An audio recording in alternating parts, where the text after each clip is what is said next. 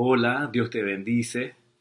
Bienvenido a esta clase del grupo Serapis Bay de Panamá, Cántaro de Confort. Mi nombre es Ramiro Aybar. Esta es una transmisión que se realiza desde Panamá, desde la sede del grupo Serapis Bay aquí en la cintura de las Américas, en el puente. Estamos en una, una época muy especial Estamos en época de resurrección, donde la llama de la resurrección se intensifica, donde la presencia, por ejemplo, del Maestro Ascendido Jesús se hace sentir con más potencia, lo mismo que la del Arcángel Gabriel, la de la Madre María, del Mahachohan inclusive. Hay un ímpetu de vida, digamos, revoloteando por la atmósfera y que se puede inhalar, se puede percibir con bastante claridad.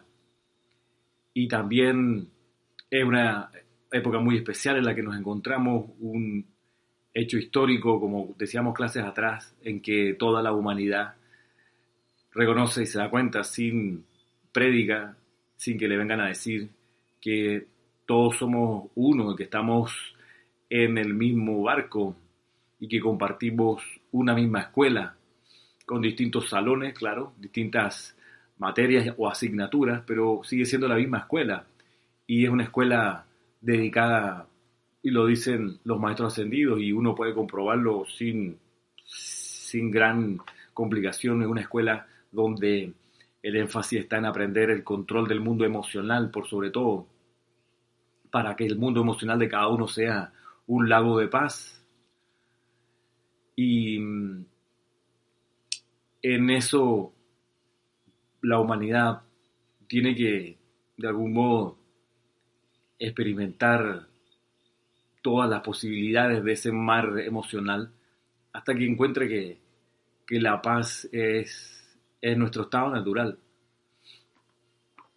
Por supuesto que esto se facilita si la, la, humanidad en pleno meditase todos los días y lograse el aquietamiento diario que es tan, tan importante y es tan tan enfáticamente recomendado por los maestros ascendidos, la práctica diaria del aquietamiento para percibir y canalizar esa paz, que es la esencia de nuestro verdadero ser y además es lo que se requiere para la, edad dorada de San Germain.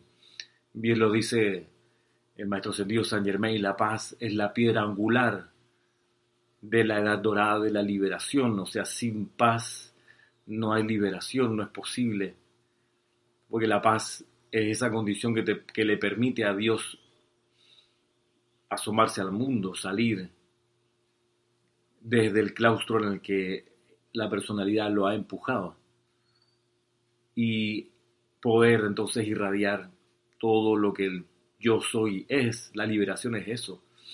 De adentro hacia afuera, inundarlo todo con la perfección. Ahora, esto pueden ser eh, palabras eh, tiradas al viento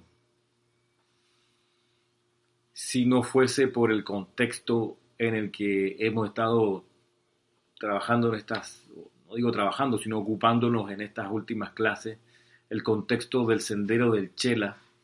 Estas palabras que estoy diciéndote serían, bueno, una un grupo de expresiones más de esas así de autoayuda, busca la paz y, y armonía. Pero en el contexto del sendero del Chela que estamos explorando, estamos aprendiendo, en ese contexto la paz es indispensable para la liberación y hoy, hoy quiero que, que miremos esa liberación en qué consiste y hasta cuán eh, y cuán importante es la conservación de esa paz para el logro victorioso del Chela en su sendero. Decíamos clases anteriores que la gracia es que el Chela se ha de ir purificando, se ha de ir preparando para poder ser un instrumento idóneo en las manos del maestro, de su gurú, cuando ese gurú tenga a bien solicitar los servicios de Sechela. Sechela ha de estar listo, preparado para cuando venga el llamado a servir. Eso es importante. Y, y en esa preparación, el cultivo de la paz es vital. Es vital y tiene que ver no solo con entrar en un estado de armonía permanente, sino en ser capaz de silenciar la mente. Y cómo tú sabes que silenciaste tu mente, te das cuenta cuando empiezas a tener cada vez menos opiniones.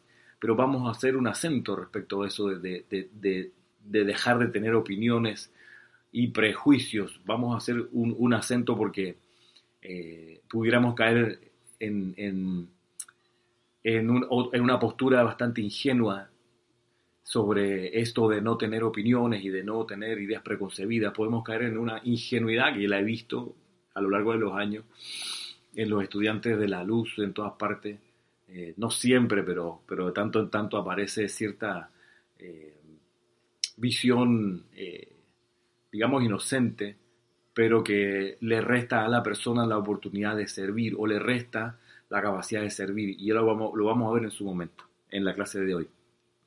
Les quiero comenzar a leer de esta compilación que estamos utilizando, El Sendero del Chela, volumen 1, y estamos, estamos revisando el capítulo 1, que dice por título Significado de la palabra chela. Es muy importante saber de qué se trata. Chela, qué significa. Es más que solo estudiante, ya vimos que, que tiene unas connotaciones muchísimo más profundas porque habla de compromiso, habla de responsabilidad, habla de consagración, habla de la vinculación con un gurú, maestro ascendido, habla de un periodo de probación o probacionista, habla de mm, la necesidad de ir superando las fragilidades, habla también de el amor tierno, dedicado, permanente, incondicional del gurú en los niveles internos hacia su chela. Y hoy quiero que, que miremos que chela también significa prisma de cristal. Prisma de cristal. Vamos a ver. Aquí en la página 9 del maestro ascendido Hilarión, un extracto tomado del diario del Puente de la Libertad de junio de 1958, dice el maestro ascendido lo siguiente, y lleva por subtítulo aquí Desarrollo séptuple de los chelas. Dice, hay toda una ciencia para establecer buena voluntad entre el reino elemental y el reino humano. Por supuesto, la jerarquía espiritual no hace nada sin el uso de principios científicos propiamente dichos, los cuales nunca se desvían de la verdad. En vista de que nos estamos dirigiendo a chelas desarrollados en las siete líneas específicas de empeño constructivo, la ciencia de dicha buena voluntad tendrá siete tipos de expresión constructiva. Los poderosos decretos de la gente de primer rayo. La sabiduría de la gente de segundo rayo. El amor y la tolerancia de la gente del tercer rayo, la pureza de motivo de la gente de cuarto rayo, la consagración de las energías hacia una manifestación específica de bien de la gente de quinto rayo, la radiación pacífica de la gente de sexto rayo. Y finalmente la magnificencia de la ceremonia que está desarrollada a través de la gente de séptimo rayo, incorporando cantos, música, visualizaciones, decretos, cantos y rituales que deleitarán a todos los que disfrutan del fruto de los pioneros de la nueva era del Maestro Ascendido Saint Germain.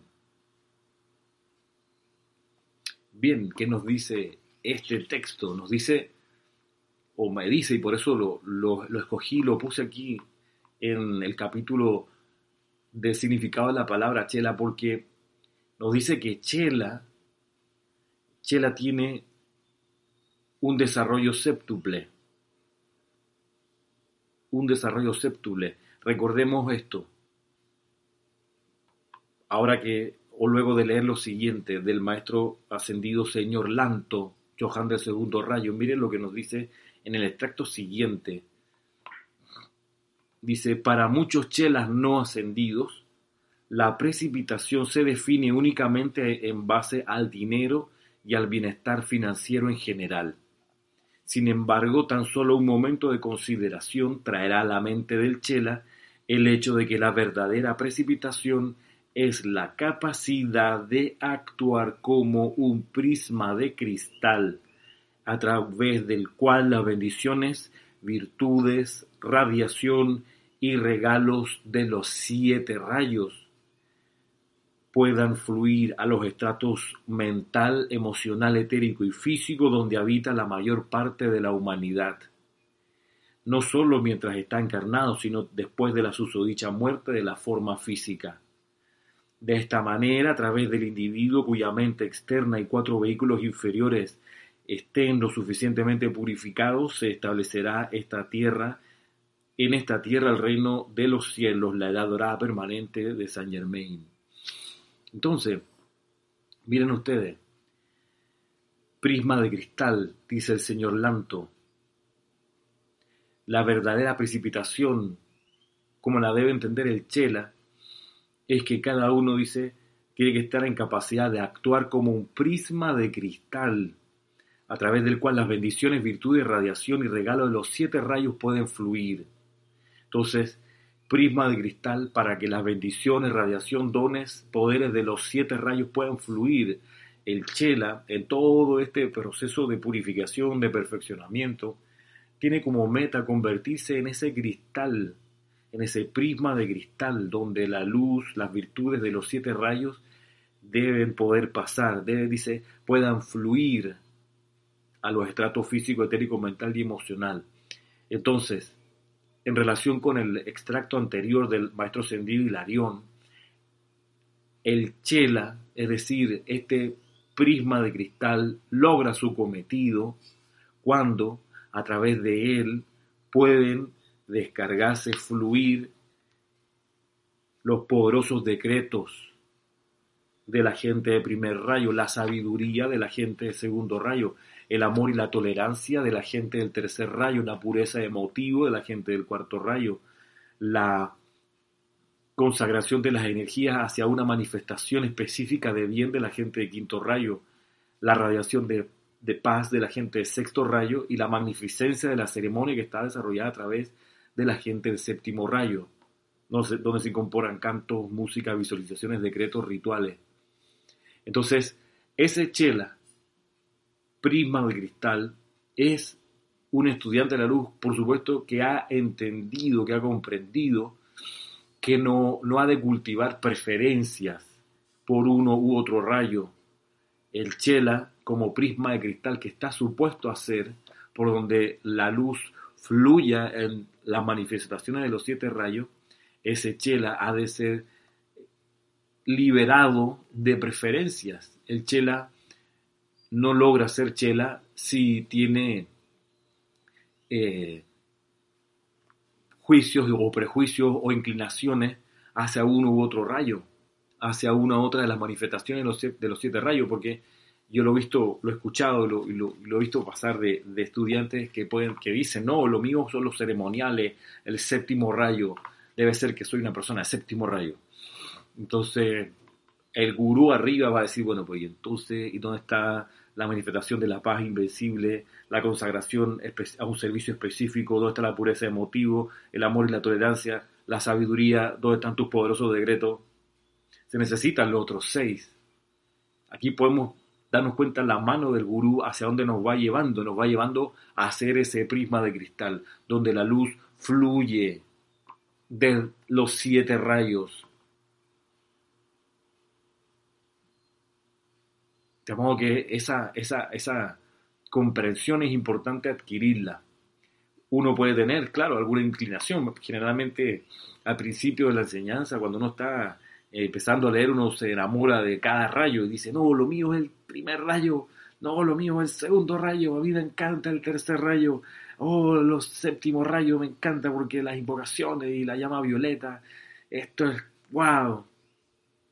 llega un punto que hay que comprender que uno tiene que convertirse en un prisma de cristal por donde fluya las virtudes, bendiciones, radiación y regalo de los siete rayos, de los siete, no de los tres que te gustan, no de tus preferidos, de los siete. Entonces, la gracia de estas dos eh, eh, expresiones de los maestros ascendidos es que uno hace un, un, chequeo, una revisión y dice, bueno, a ver, en, en buen plan, honestamente, ¿cuál de estos siete es el que menos me gusta, es el que eh, más me cuesta, el que menos atención le he puesto?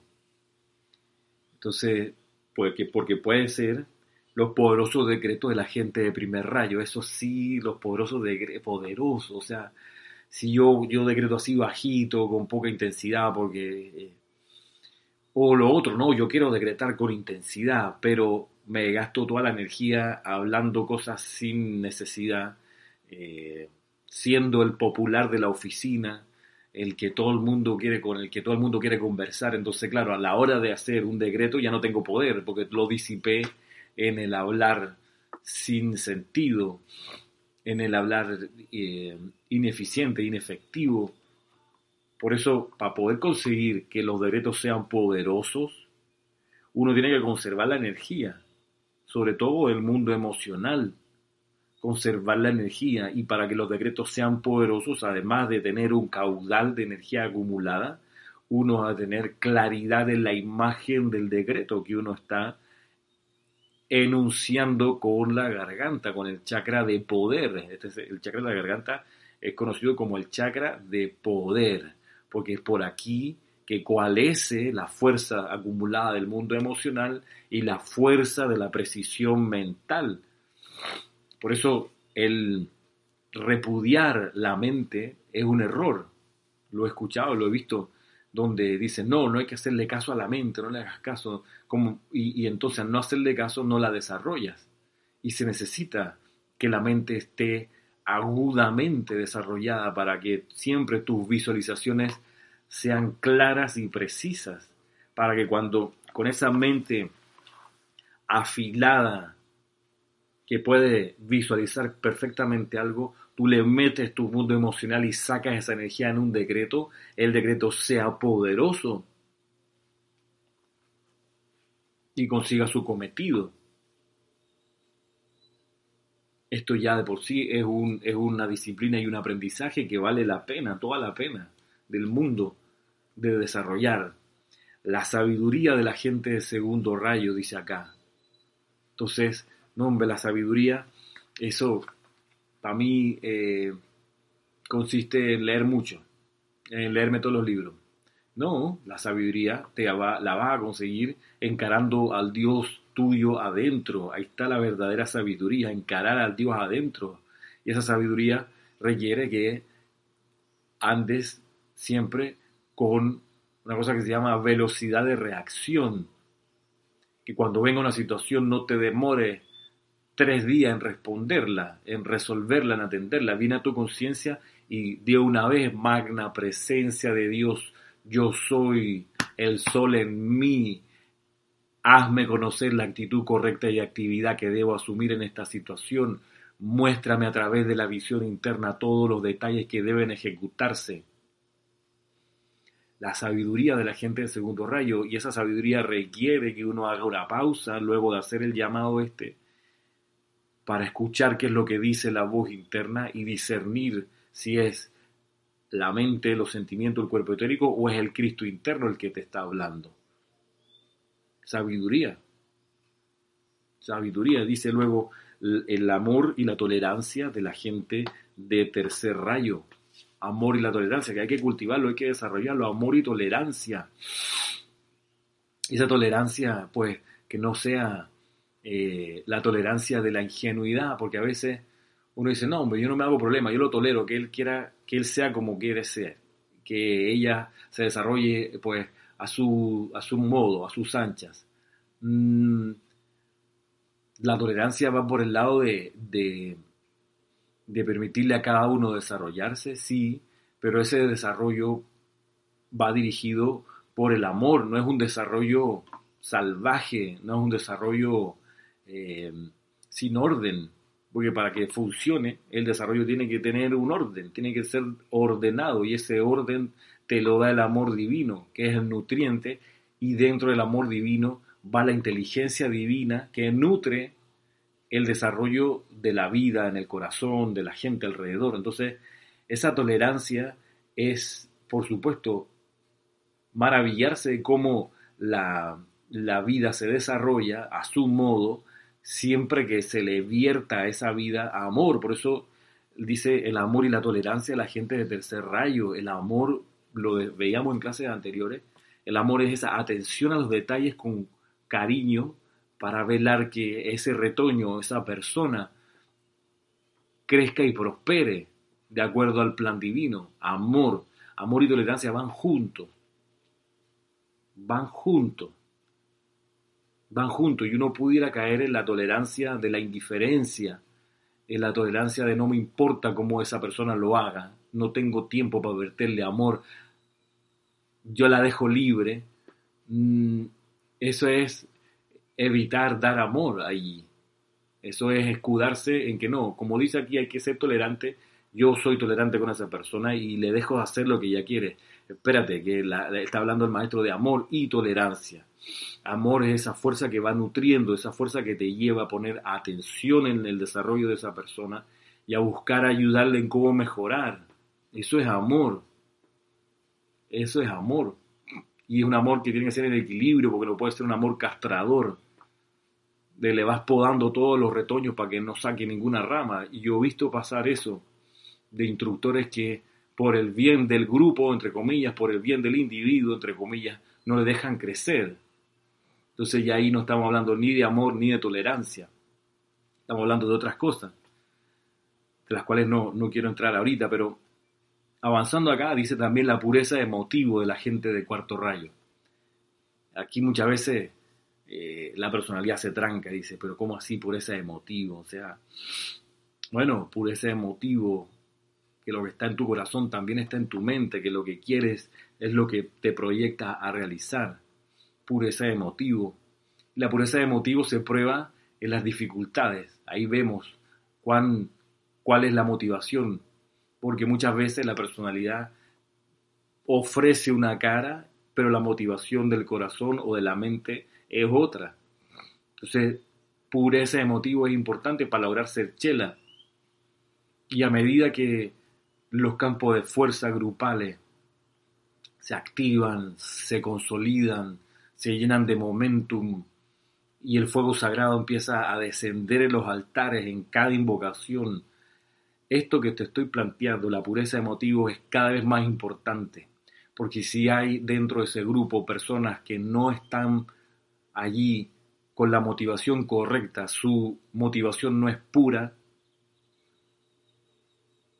esa energía de ese campo de fuerza se les vuelve muy incómoda a esas personas con motivaciones que no son puras, se les vuelve muy incómoda, se les vuelve hasta desagradable y dicen es que algo pasó y el grupo no es como era, eh, no me gusta lo que hacen aquí, todas las decisiones son equivocadas, eh, está lleno aquí de gente eh, que no da la talla y esa, esa motivación impura que tienen las personas en medio de un campo de fuerza es la fuerza que los saca de la vibración del campo de fuerza. Yo lo he visto pasar muchas veces.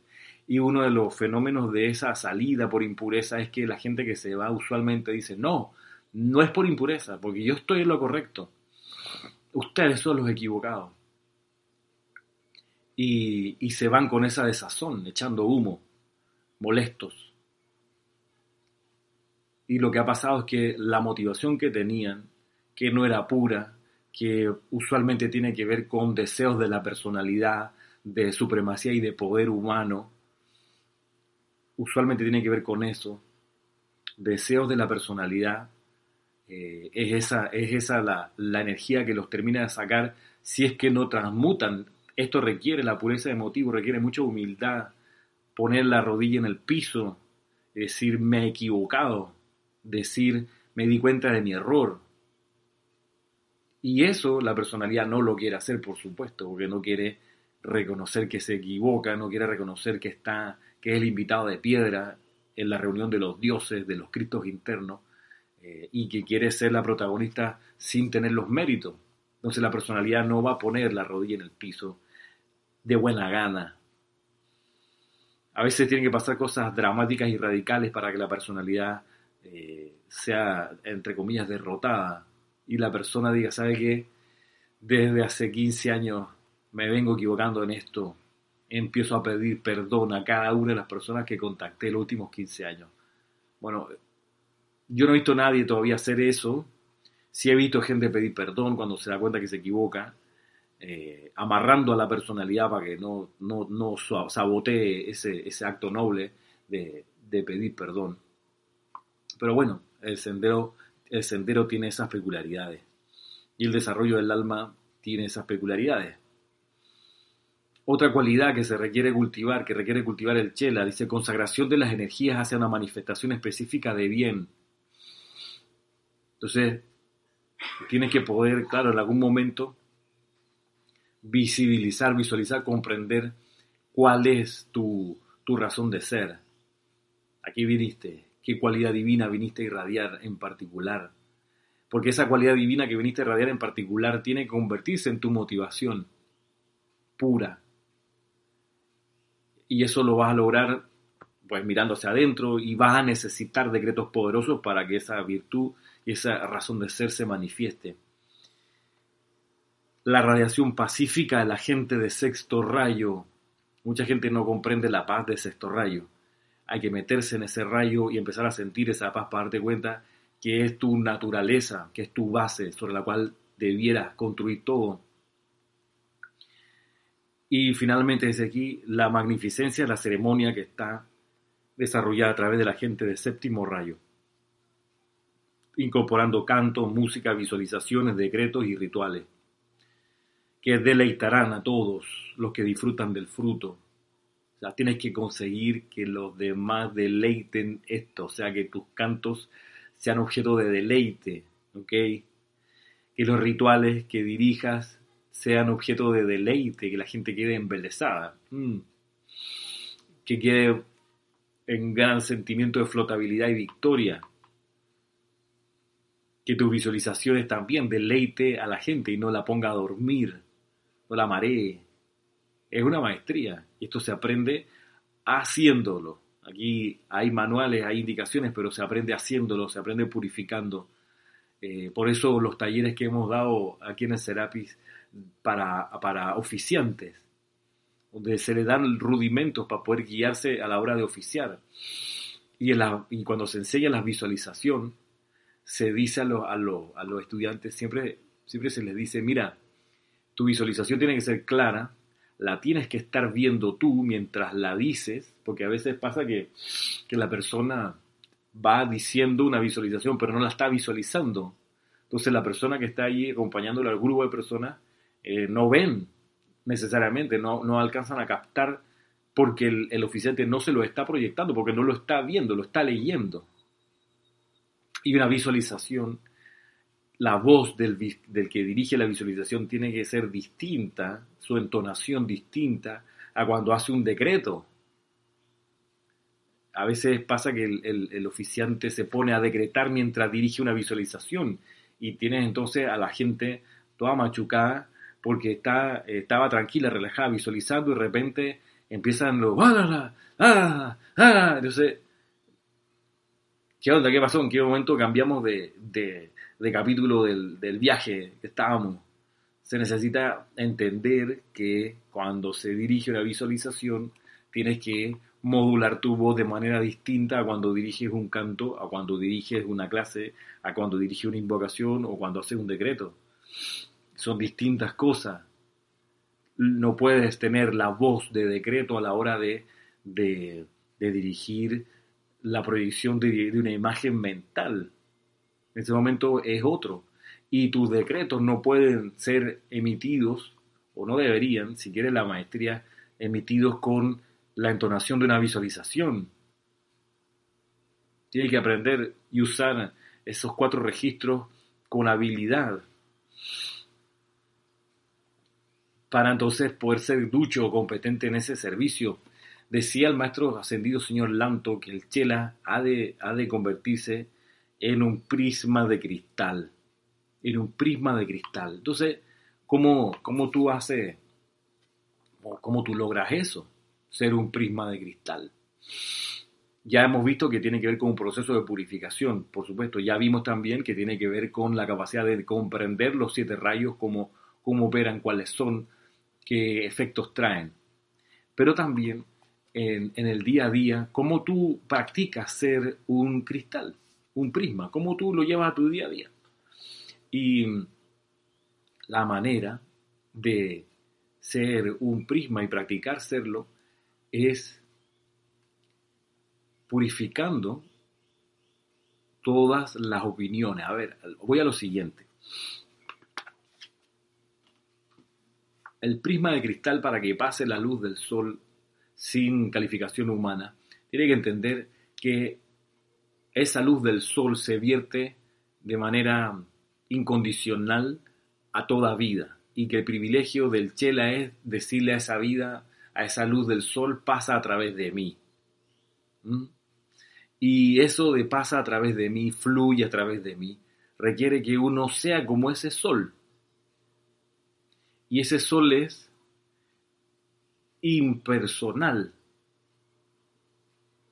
Entonces, para hacer un prisma de cristal, uno tiene que ser como ese sol y ser incapaz de convertirse en aceptor de persona volverse incapaz de ser aceptor de personas. Aceptor de personas es aquel que filtra y dice, no, no le doy mucho a esta persona porque tiene X cosa, pero a esta sí le doy. Entonces, el aceptor de personas es aquel que, que va a ponerte filtros y va a ponerte trabas y va a decir, no, es que eh, soy amable con todo el mundo, menos con ese tipo de gente. ¿Por qué es un extranjero? ¿Por qué es un capitalista? ¿Por qué es un comunista? ¿Por qué es un indígena? ¿Por qué es un conquistador? ¿Por qué es un empresario abusador? Entonces, en esa postura nunca vas a ser un prisma de cristal, nunca vas a ser como Dios que es impersonal, como el gran sol que es impersonal. Uno tiene que volverse impersonal. A eso es lo que voy. Incapaz de, incapaz, o sea, se ha transmutado de uno la capacidad de eh, calificar e impedir que la vida reciba las bendiciones. Se ha disipado, se ha disuelto, has trabajado en eso. Pero hay que estar, hay que estar muy enfocado y, alerta para, para darse cuenta que la tendencia de la personalidad es a ser personal, no a ser impersonal. O sea, la personalidad te va a hacer, hacer creer que tienes que amar más a tu familia que a otras. Tienes que amar más a la gente que está de acuerdo contigo que a la gente que no está de acuerdo contigo.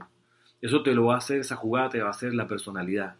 Tienes que amar sobre todo a los que son eh, leales contigo, pero los que son desleales, que te pegan la puñalada por la espalda, eso son, no, no, no, que, el karma los agarre más adelante. Eh, no, no, no, esa es la personalidad el, ser crístico que es este prisma, que es la representación de Dios Padre, ese ser crístico va a impulsar siempre el amor hacia cada corriente de vida sin distinción, sin opiniones de la personalidad. Entonces uno ha de estar vigilante de, de cuán mezquino es con el amor, la atención, cuán mezquino es con, con los dones que uno tiene, hacia personas que no conoce o que están en franca oposición con uno o que, o que no te apoyan, etc. Hay que estar alerta de eso para darse cuenta cómo ahí la personalidad va, la personalidad va a decir mm, a esa persona, no, no, no, no, no le dediques mucho tiempo, no le seas muy amable, tienes que ser cortante.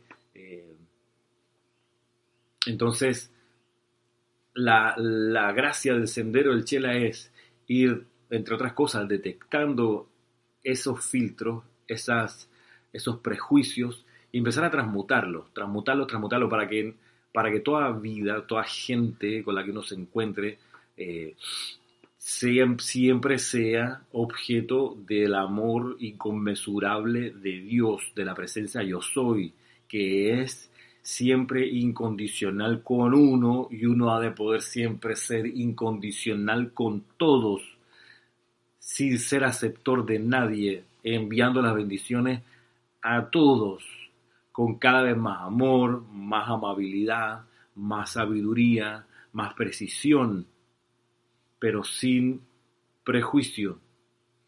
Ahí te empiezas a convertir en un prisma de cristal donde ya no hay opinión en ti, lo único que nos toca en ese caso es decir, magna presencia yo soy, gracias por la oportunidad de servir, vierte a través de mí. Tu luz, hazme conocer esta persona, esta situación, qué rayo requiere de tu amor para ser envuelta con tu presencia. Entonces te va a venir de soplo, rayo rosa. Entonces tú le proyectas ese rayo rosa de amor y hablas sobre ese rayo rosa, envolviendo tus palabras con ese rayo rosa. O de repente la persona necesita sentir la pureza emotivo. Y aquí es donde viene lo que le decía al principio. Mira, de repente te das cuenta, el soplo te lo dice o tu conciencia te hace percibir que la persona requiere pureza emotivo. Y uno podría decir, bueno, pero eso es tener una opinión. Eso es sacar una conclusión y opinar que a la persona le falta pureza de motivo. Es ahí donde, donde hay que distinguir entre la opinión para no dar de la percepción espiritual para dar mejor. La opinión humana de la personalidad va, va, a darte la excusa suficiente para no amar a alguien. Te va a decir, ¿cómo vas a amar a esa persona? Mira lo cruel que es. ¿Cómo le vas a enviar bendiciones a esa persona con lo desagradable que es? Eso es la opinión humana. Pero la percepción espiritual te va a decir, esa persona parece que es cruel porque no ha sentido nunca la compasión. Entonces, magna presencia, yo soy, vierte a través de mí tu compasión hacia esa persona. Y desde su Cristo interno, que la compasión tome el control del ser externo. Es distinto. Una cosa es la opinión de la personalidad para impedir que la luz dentro de ti salga y se proyecte. Una cosa es eso y eso es lo que hay que transmutar. Y otra cosa es la percepción espiritual que requieres para con vista clara detectar dónde hay oscuridad para llenar eso de luz. Se requiere eso. Y al principio de la clase yo decía, mira, que a veces uno puede caer en la ingenuidad de decir, bueno, no, ya que no hay que tener opinión, yo no opino, no opino, no opino, no opino. Y ahí, eh, al, ponerse así, se cercena la capacidad de percibir dónde se requiere luz. Es como decir, que yo lo he escuchado, donde las personas dicen, eh, el instrumento, hazlo sonar, rin, con las cuerdas desafinadas. Entonces te dicen, el concepto de desafinamiento está en tu mente. No le hagas caso, porque todo suena, todo suena bien en el universo. Eh, no, no todo suena bien en el universo. Hay notas que se conjugan de manera armoniosa unas con otras y hay notas que no se conjugan de manera armoniosa unas con otras. Y es cierto que uno puede ampliar el rango de tolerancia auditiva y de repente sonidos que parecían discordantes antes de repente ya no te parecen porque ampliaste tu, percepción. Eh, aún así, hay, hay sonidos, combinaciones de sonidos que no son agradables al oído. Es como lo, decía hace un ratito aquí la descripción de lo... Dice, la magnificencia de la ceremonia que será desarrollada a través de la gente de séptimo rayo, incorporando cantos, música, visualizaciones, decretos y rituales que deleitarán a todos los que disfrutan del fruto de los pioneros de la nueva era de Saint Germain.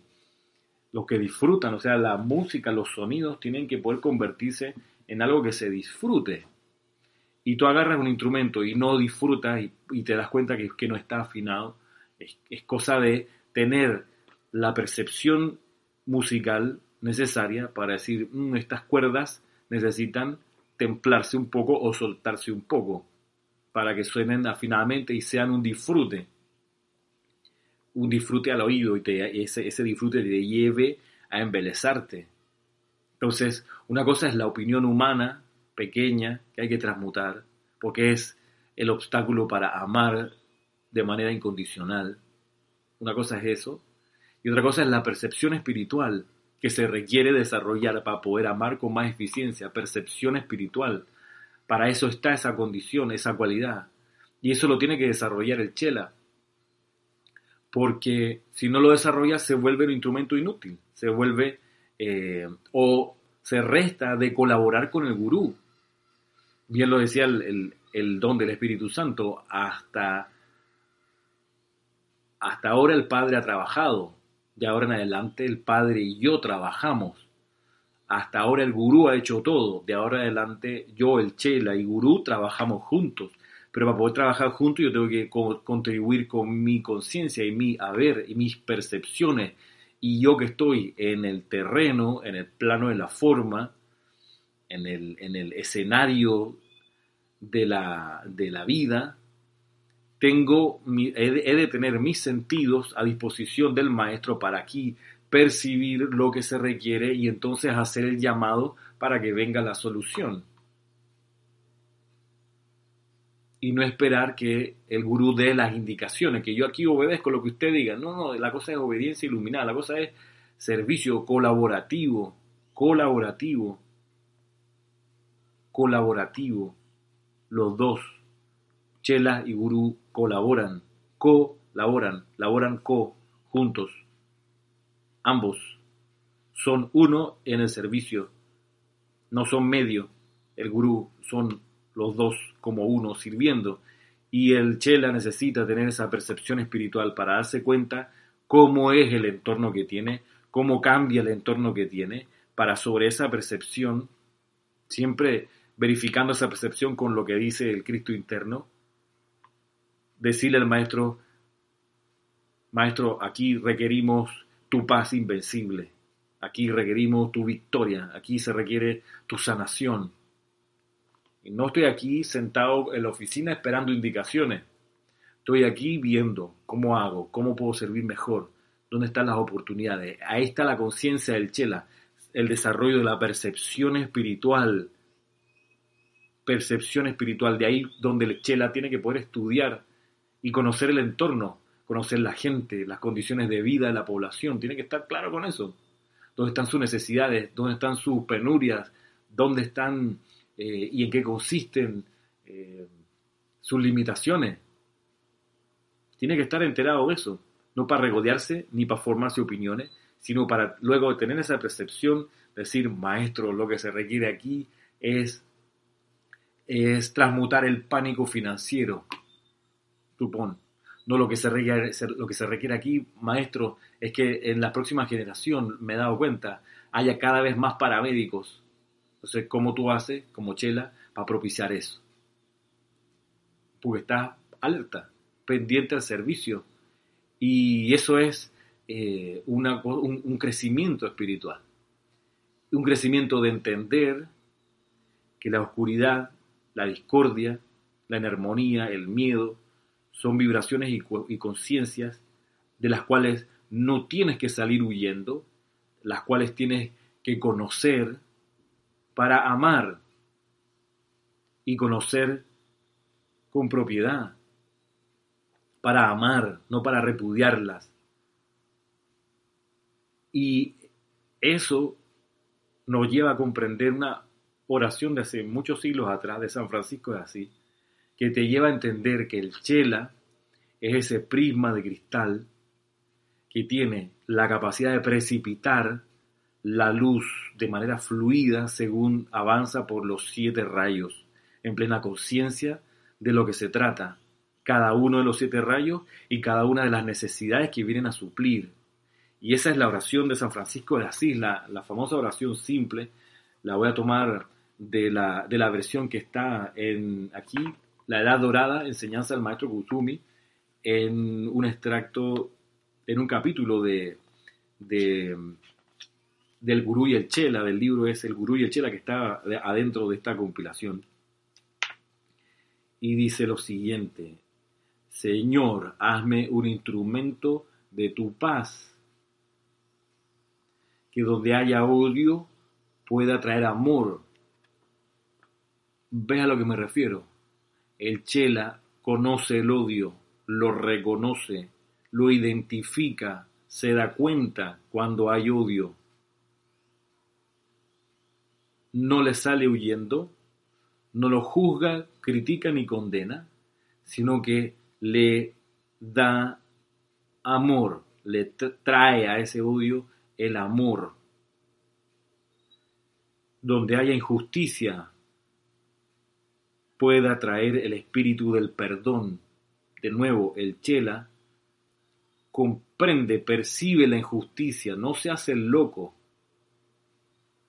Ajá, hay una injusticia aquí. No la odia, no la repudia, no la critica, no la juzga ni la condena, pero se da cuenta, hay una injusticia aquí y hace el llamado para traer el espíritu del perdón, magna presencia, yo soy, amado gurú, vierte aquí el espíritu del perdón, porque me di cuenta que hay una injusticia. Donde haya discordia puede traer armonía. El Chela conoce, percibe, identifica la discordia no se hace el loco, no amplía el abanico de la tolerancia para decir, no hombre, si eso es una vibración como cualquiera, no la califiques como discordia, hermano, esa cosa es discordante. Esa expresión, eso es discordia. Y cuando la percibe, invoca la armonía, dice, para traer armonía, no solo le invoca, sino le va a tocar hacer alguna operación manual, física, un movimiento para disolver esa discordia, para que se acabe esa discordia, para aplacarla o transmutarla. Dice luego, donde haya error puede atraer verdad. De nuevo, el chela, con los ojos bien puestos, percibe el error, lo tiene que percibir, tiene que darse cuenta. No puede caer en la excusa de que no, yo veo perfección, siento perfección, veo, oigo perfección, para mí no existe el error, todo es el concepto inmaculado. Hermano, hermana, sensatez. En eso hay un error. Y cuando lo detectas, no lo juzgas, no lo criticas, no lo condenas, no lo odias, no te vuelves discordante, no te pones histérico porque te diste cuenta de un error. Dice, cuando hay un error, pueda traer verdad. Ves el error, amada presencia, yo soy amado maestro ascendido, tú que eres mi gurú, te invoco porque encontré un error aquí para que lo llenes con la verdad, esa que libera. Donde haya duda, pueda traer fe. Detectar la duda. Eres sensible a la duda. Te das cuenta que está por ahí. La duda tiene una, una, una vibración sutil. Muchas veces la duda se percibe en las murmuraciones de la gente, que a veces no te lo dicen de, de frente en la cara, pero se oye, el, se percibe que está ahí, la duda, la murmuración. Te das cuenta que eso está ahí, entonces tú dices, bueno, que pueda traer la fe allí, amada presencia, yo soy maestro ascendido, requiero que la fe se haga cargo de todo esto y disuelva toda duda. Donde haya, que donde haya desesperación pueda traer esperanza.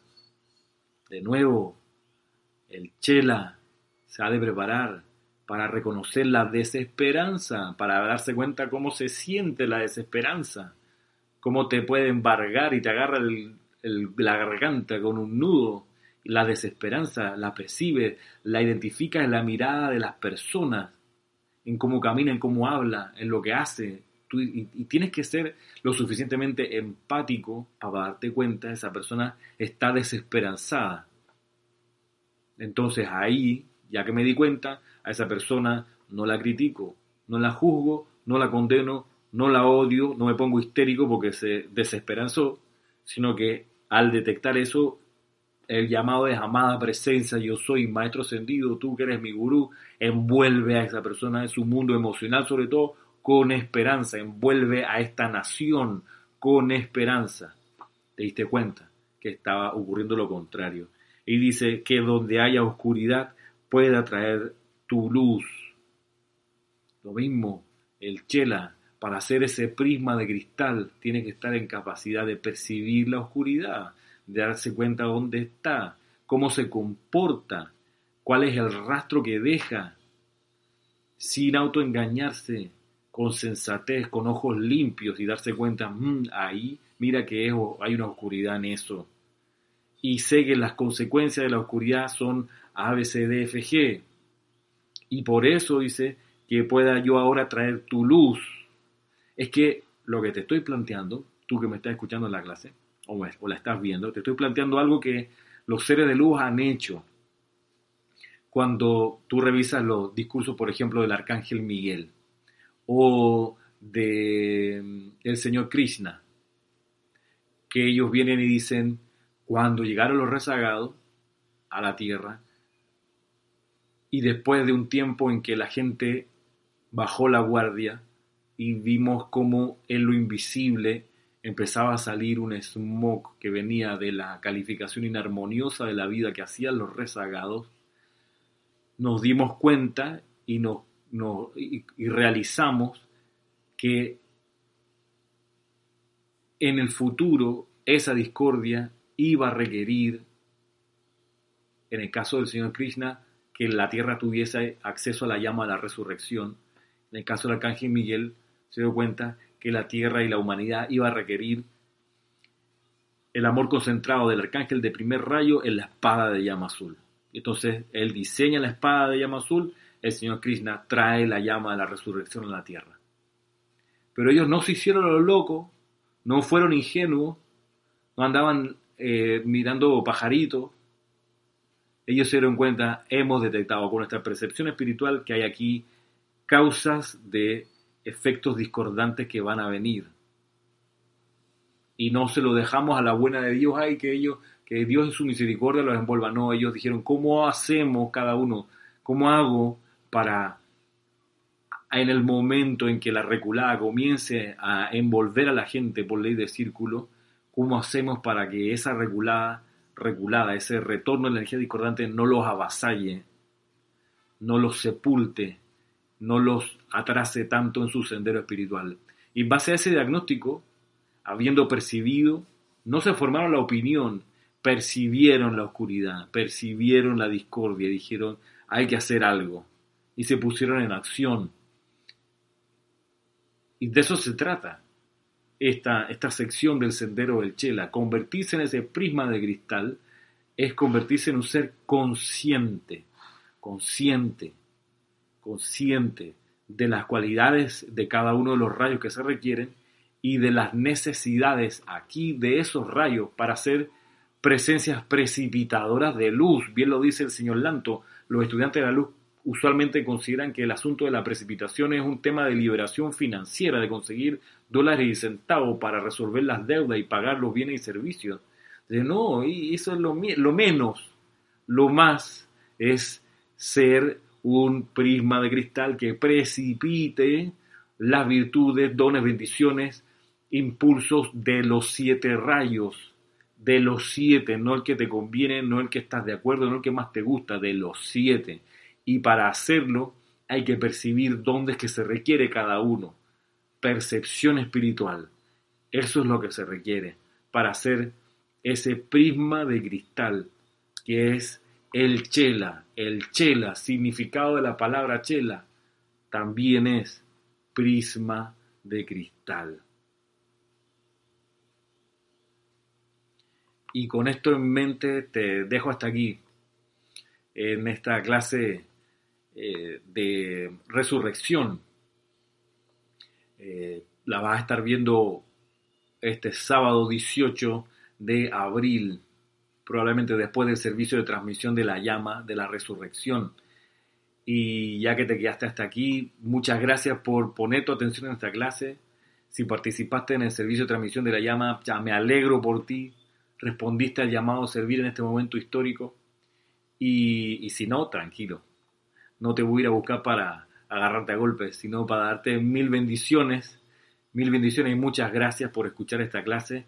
Y si te hace sentido, me alegro que esta enseñanza sea de sentido para ti. me puedes escribir si quieres a mi dirección de correo electrónico que es ramiro.serapisbay.com. Te contesto a la brevedad. Y si no, pues de todos modos nos encontramos la próxima semana, que entiendo que viene siendo 25 de abril, cuarto mes del año que llega a su fin pronto. Así que será hasta entonces. Muchas gracias. Mil bendiciones para ti.